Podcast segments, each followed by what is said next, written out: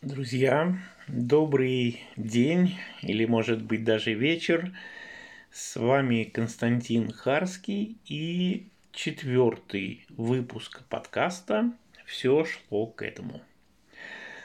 Э, вы будете смеяться, но все шло к этому. Э, значит, э, я получил от вас первую обратную связь, и слава богу, она была критичной. Меня сегодня с утра покритиковали за то, что подкаст не вышел в понедельник, как я вас приучил. Это замечательно. Это замечательно, это вдохновляет, мотивирует. Это значит, что меня кто-то слушает, кому-то это нужно.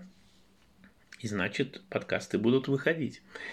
Я даже подумал, не записывать ли мне подкасты в воскресенье, чтобы в понедельник не искать среди рабочих задач время для записи подкаста. Но я пока не, не решил окончательно, но я буду стараться, чтобы подкасты выходили регулярно по понедельникам, вечером, чтобы они были опубликованы.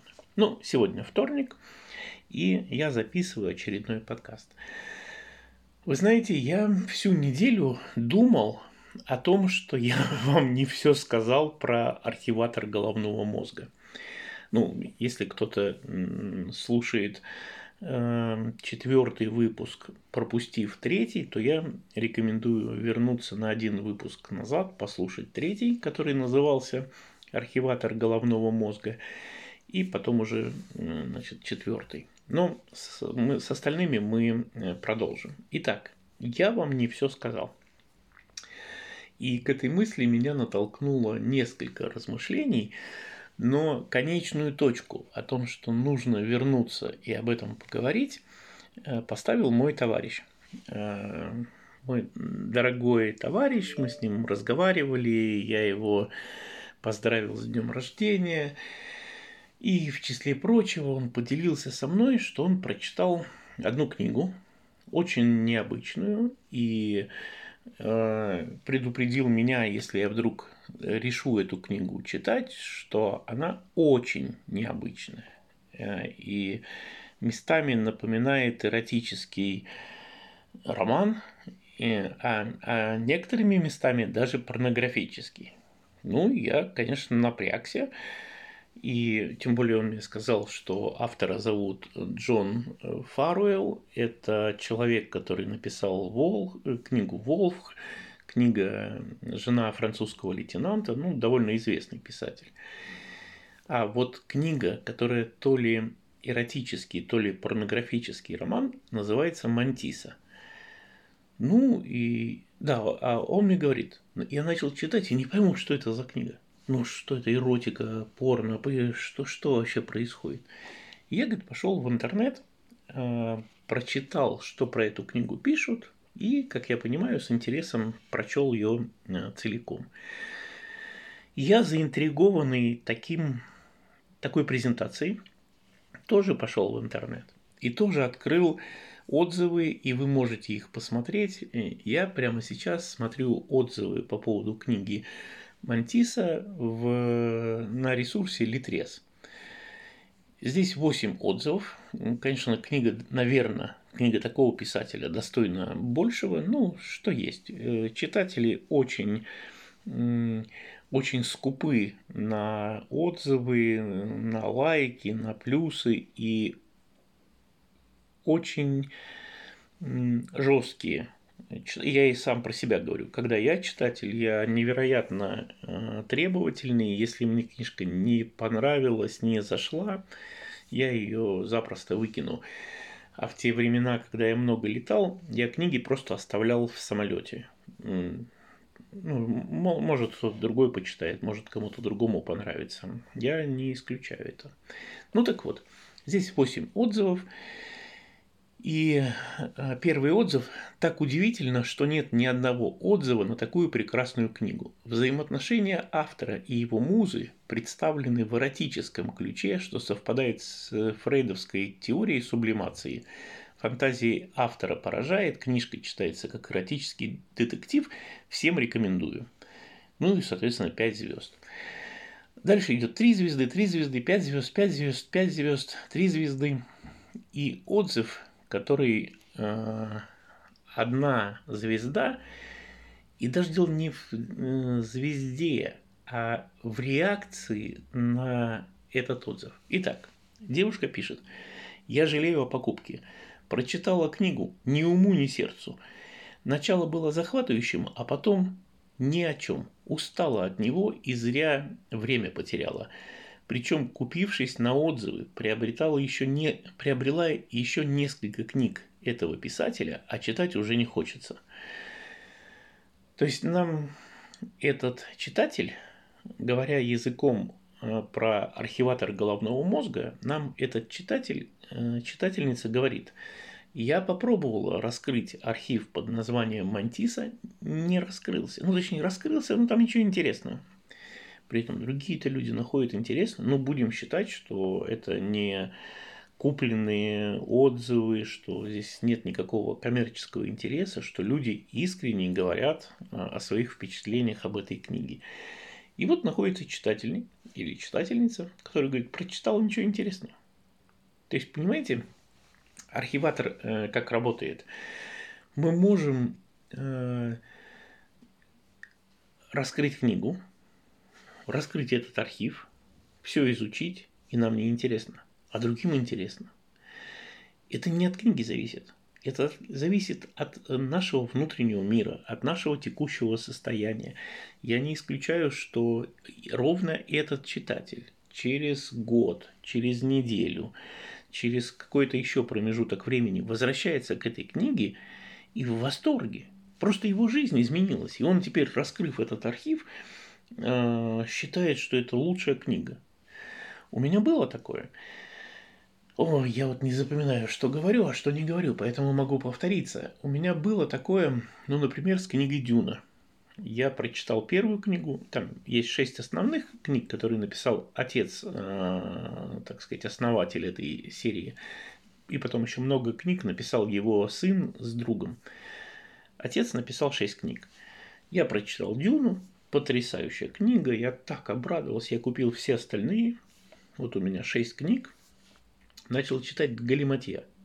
Какие-то разговоры, какие-то, какая-то философия, полная ерунда а места для книг э, у меня и тогда было мало, и сейчас мало. У меня два шкафа забиты книгами, и мне все время приходится от книг избавляться самыми разными э, способами.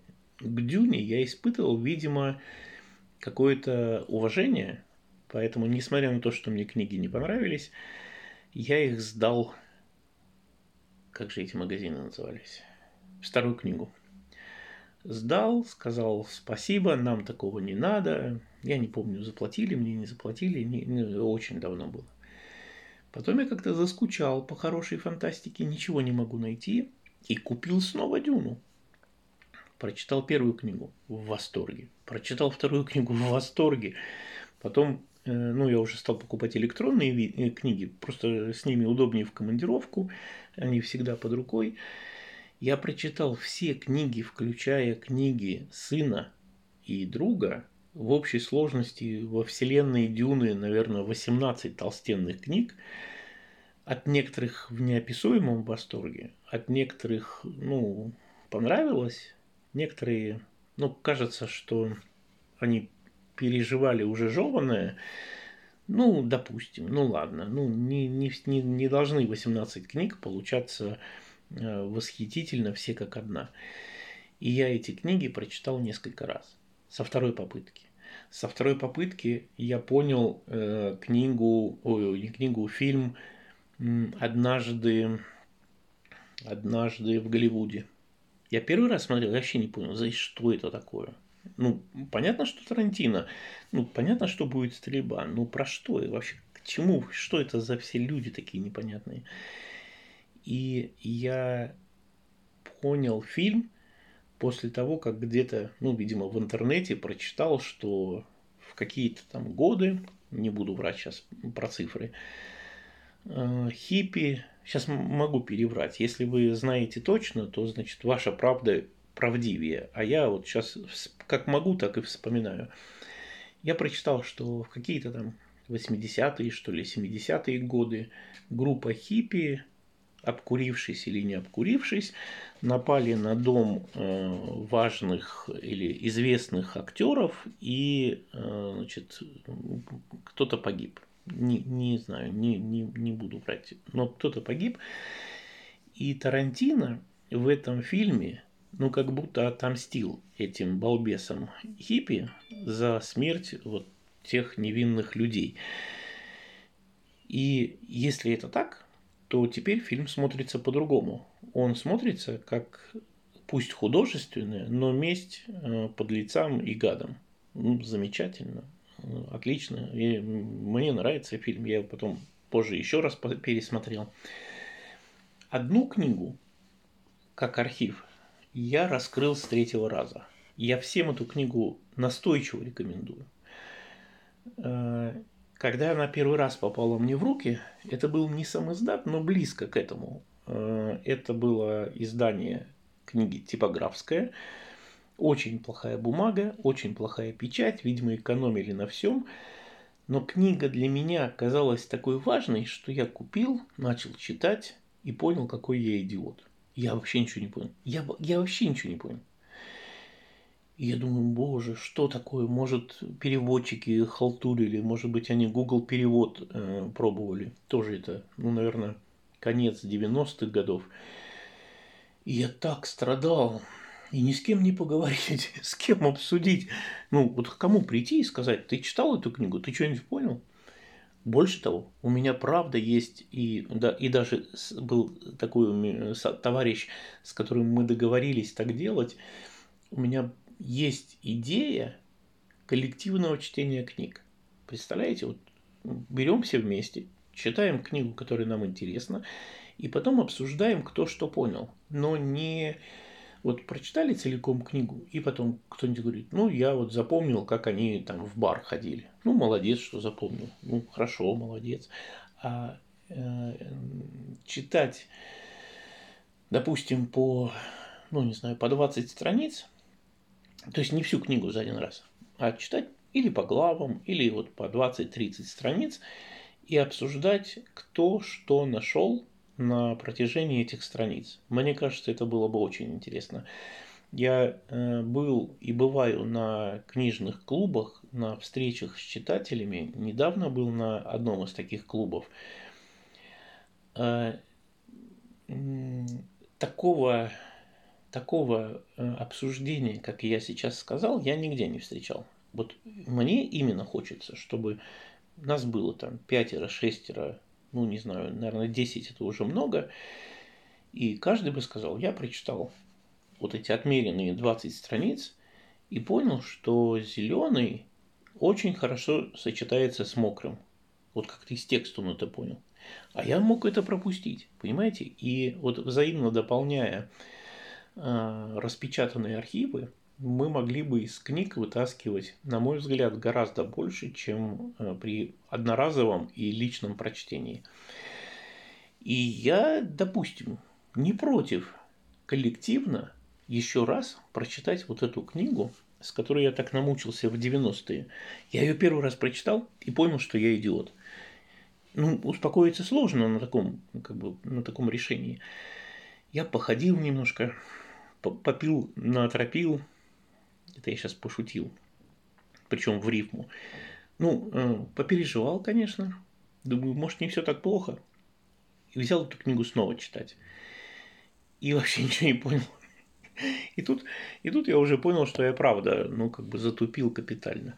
И э, после небольшого перерыва, ну, я не знаю, год или полгода, я ее начал читать в третий раз так мне нужно было ее прочитать. Я когда скажу, я, станет понятно, почему я так был заморочен этой книгой. Ни одну книгу я с таким упорством не пытался разархивировать. С третьего раза она мне э, открылась, ну, в какой-то мере, я думаю, процентов на 10, навряд ли больше. Книга называется «Структура магии». Книга знаменательна несколькими вещами. Во-первых, это книга про э, про лингвистику, ровно про то, про что мы сейчас говорим, про то, как мозг упаковывает в слова переживания, э, мысли, свои вот, значит, какие-то эмоции, свои знания, как он упаковывает и распаковывает. И в этой книге, в частности, книгу написали отцы-основатели НЛП. Вот с этой книги начались все книги про НЛП, по НЛП. И в отличие от этой книги, все остальные книги читаются как билетристика. Ну, ты читаешь там из, э, лягушек, из лягушек в принцы. Он туда пошел, сюда сделал, это сказал. Прям замечательно. Но структура магии – это что-то невероятное.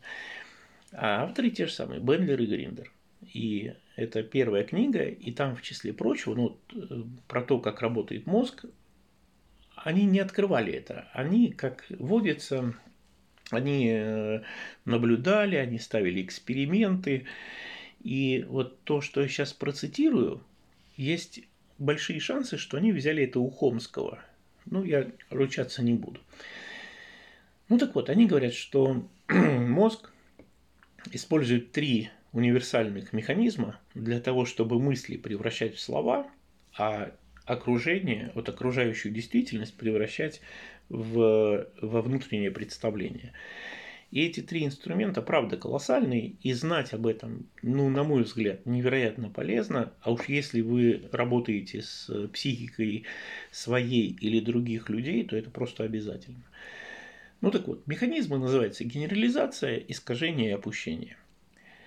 Э, генерализация работает так. Ну, я сейчас какой-нибудь банальный такой э, пример из э, букваря скажу. Мальчик 7 лет заходит на кухню, прикасается к чайнику, обжигается и делает вывод, что чайники горячие и опасные. Если он сделает такой вывод, он в следующий раз к чайникам будет подходить с осторожностью. И это хорошо, потому что он не будет обжигаться каждый раз, он же не балбес. А некоторые из нас генерализуют знания гораздо сильнее, и тогда в зону опасности попадает не только чайник, но, например, кухонный стол. Потому что чайник стоял на кухонном столе, и когда я обжегся, то э, стол был в поле моего зрения и был включен в число опасных вещей. Некоторые идут дальше и говорят, кухня – это опасное место, потому что там на кухонном столе стоит чайник, и он меня значит, а, обжег. И генерализация работает именно так. Мы один единичный опыт получаем, ну, не знаю, там, мы съели яблоко, и оно было вкусным. И мы делаем вывод, что все яблоки вкусные. Ну, потом когда-нибудь узнаем, что есть дикие яблоки, и что но они больше похожи на кору дерева, чем на то яблоко, которое нам показалось вкусным. Генерализация работает так. Э, искажение э, мы можем сказать, например, теплый прием. Ну, куда-то пришли, и там был теплый прием. С чего он теплый? Он какой-то особой температуры, что ли, был? Ну, вот мозг вот так искажает. Э, искажает информацию и, например, зрительным впечатлением может приписывать кинестетические, связанные с температурой. И упущение э, – это очень ценный для нас механизм. Мы идем по улице, и на нас обрушивается огромное количество различных сигналов, которые мы могли бы воспринять, но мозг фильтрует и говорит, это все равно тебе не важно, не надо тебе смотреть на эту рекламу, не смотри на этот автомобиль, он все равно не туда едет, куда тебе надо, тебе такой автомобиль не нравится, и мы не обращаем внимания на гораздо большие э, вещей, чем на те, что обращаем. То есть вот эта фильтрация происходит из-за одного из э, инструментов э, мозга, который называется упущение. Мы упускаем. Не до сознания очень много чего не доходит. А вот Черниговская, и я с ней согласен, тут вообще никаких противоречий нет. Черниговская говорит, что все, что мы видим, влияет на нас. Все, что мы читаем, влияет на нас. Все, что мы обсуждаем, влияет на нас. Поэтому, э, если вы можете не смотреть ток-шок, ток-шоу, шоу не смотрите, э, потому что это тоже влияет на нас. Даже если вы смотрите какие-то передачи, ну, с таким ощущением превосходства, ну, то есть, ну, там какие-то балбесы, а я лучше, все равно влияет. Поэтому, конечно, нужно фильтровать э, поступаемую, поступающую информацию и, и э, делать экологично, экологично воспринимать то, что э, вокруг звучит, э, пишется, воспроизводится, ну и так далее. Ну так вот, вернусь к этому обзору. Книга на одних производит хорошее впечатление, другие говорят, вообще ничего не понимаю. И это как раз тот пример, который я хотел, к которому я хотел вернуться. У нас еще одна тема сегодня, и я хотел вернуться и сказать. Иногда мы архивы открываем и не понимаем, что там. Но через некоторое время вполне возможно мы вернемся к этому архиву еще раз его откроем, но уже другими. Мы будем другими, с новым опытом, с новыми знаниями. И мы будем в восторге от того же самого. Поэтому ну, конечно, я для себя в первую очередь э, этот вывод делаю. Не выносить скороспелых суждений, особенно относительно того, чего тебе, что тебе не понравилось. Вполне возможно, просто ты не дорос. Я снова про себя говорю. Возможно, ты просто не дорос до этой книги, не дорос до этого фильма. Мне много книг не нравится, мне много фильмов не нравится. Я много раз давал э, шансы фильму «Довод» ну, мировые лидеры снимали ну, в индустрии, много денег потратили. Наверное же, они не идиоты. Я смотрю этот фильм, мне неинтересно, прям буквально засыпаю.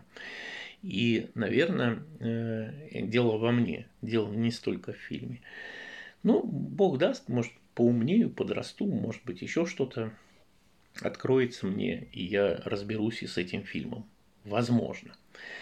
Итак, э, добавить к предыдущему я хотел, что иногда нам архивы раскрываются, но мы не понимаем, зачем и зачем люди это писали, не понимаем. Возможно, не пришло время. Вот. И вторая тема.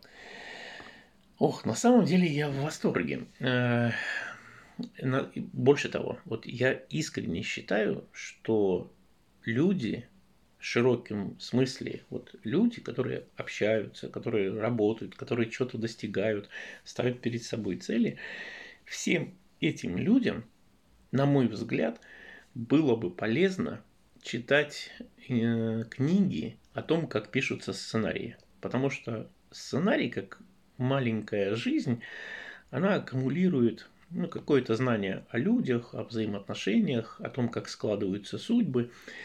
И я мне кажется, что я перечитал все книжки про сценарное ремесло, которые написаны на русском языке. И, к слову сказать, я э, те ребята, девчата, которые следят за моей деятельностью, особенности те, которые подписаны на телеграм-группу «Завтрак с Харским», они, конечно, знают, и я для них в первую очередь говорю, я продолжаю работать над сценарием про мошенника, который продает машины и вынужден продавать их честно. Мошенник продает подержанные машины и вынужден продавать их честно. Я продолжаю работать над этим сценарием, продолжаю учиться у Алексея Сашина. Все хорошо, все своим чередом идет. Так вот, я читаю все книги, которые могу найти на русском языке. И только что вышла книга а, она у меня перед глазами на, компьютером, на компьютере э, прочитаю имя автора и название книги. Алисандра Пилар. Надеюсь, что правильно делаю ударение. Книга называется «Сценарий за чашкой кофе. Напиши сценарий за 10 минут в день». Ну, как вы понимаете, в названии есть порядочное количество маркетинга. Не будем за это судить. Такой мир. Э, Некоторые из вас знают, что продажи делятся на умные и глупые, и глупые продажи всегда выигрывают. Просто потому, что вот такой период развития общества. Книга э, окупила себя. Я ничуть не жалею ни денег, которые потратил, ни время, которое потратил на чтение. Но о чем конкретно я хотел вам сказать. В этой книге, и раньше я нигде не видел этого алгоритма, потрясающая штука. Уверен, что буду использовать в своих сценариях. Возможно, даже где-то близко. Ну, часть книг уже написана, мы можем просто их взять. Эта книга вышла только что, мои книги вышли ну, сколько-то времени раньше. Мы можем взять написанные книги, приложить на них этот алгоритм и посмотреть, пришел я к нему интуитивно или нет, и в полной ли мере я пришел к нему интуитивно или нет. Теперь, зная алгоритм, я, конечно, буду его использовать для написания своих текстов. Итак, алгоритм такой. Пункт первый. А, у персонажа должен быть недостаток, который а, создает и провоцирует первый конфликт. Какой-то недостаток персонажа провоцирует конфликт. Если у персонажа не будет недостатков, он живет в совершенном мире, вокруг совершенные люди, конфликта не будет, не будет интересной истории. Итак, первый пункт. Недостаток персонажа провоцирует конфликт. Второй пункт. Конфликт вызывает проблему. Ну, то есть, э, смотрите, это моя любимая метафора падающих костяшек домино. Недостаток, э, недостаток персонажа роняет первую костяшку домино – это конфликт. Костяшка, э, на которой написано конфликт, роняют следующую костяшку, на которой написано проблема. Создается проблема. А, проблема запускает стратегию. Значит, э, конфликт привел к проблеме, и герой теперь должен создать в своей голове какую-то стратегию, как он будет действовать. И вот эта проблема запускает стратегию. А, стратегия приводит, рано или поздно стратегия приводит к эмоциональному событию. Ну, какое-то яркое событие, сильное, мощное. И это эмоциональное событие приводит к основным действиям. Вот, собственно, надо теперь разруливать а, возникшие проблемы. Основные действия приводят к ошибке ну, мы же должны переживать за героя. Поэтому, если он молодец и у него с первого раза все получается, будет неинтересно. Ошибки героя, несовершенство героя интересно. Так вот, основные действия приводят к ошибке. Ошибка провоцирует битву. Помните, да, в конце книги должно произойти максимальное столкновение сил добра и зла. Ошибка провоцирует битву, битва запускает финальный, э, финальный вызов. Э, ну и, собственно, вот, ну, финал. Или герой побеждает, или он проигрывает. Но вот эта цепочка э, логических шагов шикарна. И она на самом деле про наш подкаст. Помните, как он назывался? Все шло к этому. Все шло к этому. Первый пункт в этом алгоритме, помните, как звучит? Недостаток персонажа провоцирует конфликт. Потом бум-бум-бум-бум-бум. И последнее, э, последний пункт этого алгоритма. Битва запускает финальный вызов. Ну, то есть битва приводит к какому-то финалу.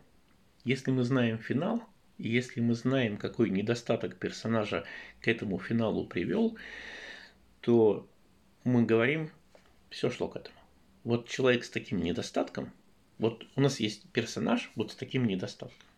И мы говорим, человек с таким недостатком обязан был спровоцировать такой конфликт.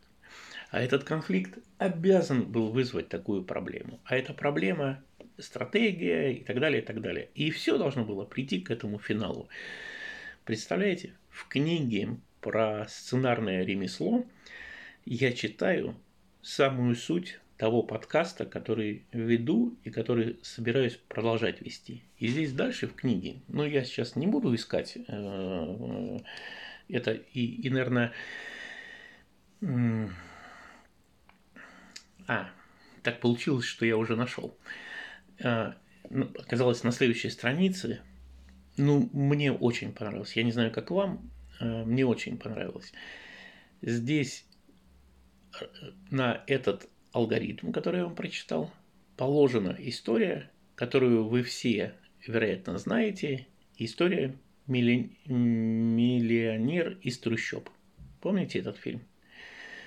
Вот в данном случае стратегия будет рассматриваться сзаду наперед. То есть мы как бы мы уже знаем, э, э, помните, да, к чему все шло. А, все шло к этому. Вот мы, мы берем это, мы берем конечный результат и смотрим, как мы здесь оказались. И вот, пожалуйста, э, восьмой пункт. Э, какой последний эмоциональный или физический вызов со стороны антагониста? Ответ. Он должен ответить на вопрос о трех мушкетерах. Тогда он получит, девуш... Э, тогда он получит деньги и возлюбленную. Это финал. Вот если он ответит на вопрос, он получит деньги, и возлюбленная увидит его на экране и узнает о нем. А что было перед этим? Перед этим была битва, помните? А, и какая битва спровоцировала вот этот финал? Битва, он правильно отвечал на все вопросы в э, игре «Кто миллионер?». А что было до этого? Из-за какой ошибки началась эта битва? А он потерял девушку из-за плохих парней и надеялся, что участие в шоу приведет его, э, привлечет ее внимание. Ну, тут ради краткости значительная часть действий фильма утрачена. Мы знаем, что это называется упущение, опущение или упущение. Ну, ну а как? Не переписывать же весь фильм. А, а какие действия привели героя к этой ошибке? Он присоединился к своему брату, который был связан с бандитами и хотел спасти свою девушку, и потом потерял эту девушку из-за плохих парней. А какое эмоциональное событие побудило главного героя к этому действию? И ответ. Братья сблизились, когда они вместе спасались от работорговцев и нищеты. Хорошо, а какая стратегия привела к этому эмоциональному сближению? Братья пытались выжить, э, обманывая и воруя. А какая проблема создала эту стратегию? Осиротевший и брошенный в этом мире, главный герой должен был присоединиться к своему брату, чтобы выжить. И, наконец, какой, э, какой конфликт, вызванный минусами, ну, недостатками главного героя, вызвал проблему? Он потерял своего брата, хотя тот унизил его, он извините, он простил своего брата, хотя тот унизил его перед кумиром поп-звездой. Если помните начало фильма. Смотрите, История стартовала с, с того, что главный герой прощает брата, несмотря на то, что, на то, что брат унизил главного героя. Это прощение приводит к тому, что они вместе выживают. Из-за того, что брат хулиган, они вместе выживают, сам главный герой попадает вот в эту среду бандитов и разбойников, и девушка попадает, потому что они все вместе. Девушку забирают, герой начинает искать, но и, и все такое, так, так, так, так, так, и до финала дошло. Но началось все с того, что главный герой простил брата. И здесь это выступает как ошибка. Ошибка или не ошибка, не нам судить. Это не наша жизнь, это его жизнь, тем более вымышленного героя.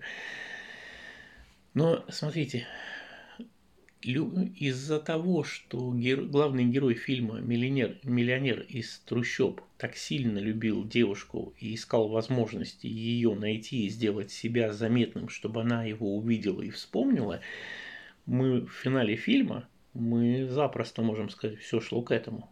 Ну, конечно, он, он э, был умный, он знал ответы на вопросы, он хотел, чтобы эта девушка его увидела. Все шло к этому. Удивительно, что в книге по сценарным делам я читаю такой четкий алгоритм. И желаю вам, э, читайте книги про сценарии, учитесь жизни. Вот такой мой э, вам совет. И до следующего понедельника. Рад был с вами.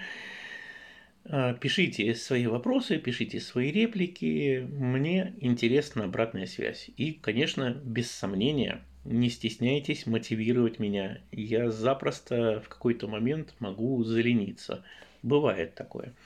Но если вы будете писать, спрашивать и реагировать на мои выпуски, я лениться уже не смогу. Я буду знать, что кто-то слушает, кому-то это интересно, кому-то нужно, и буду находить 30 минут в день для того, чтобы сделать запись. Все, хороших вам э, предстоящих дней. До свидания. С вами был Константин Харский и четвертый выпуск подкаста «Все шло к этому».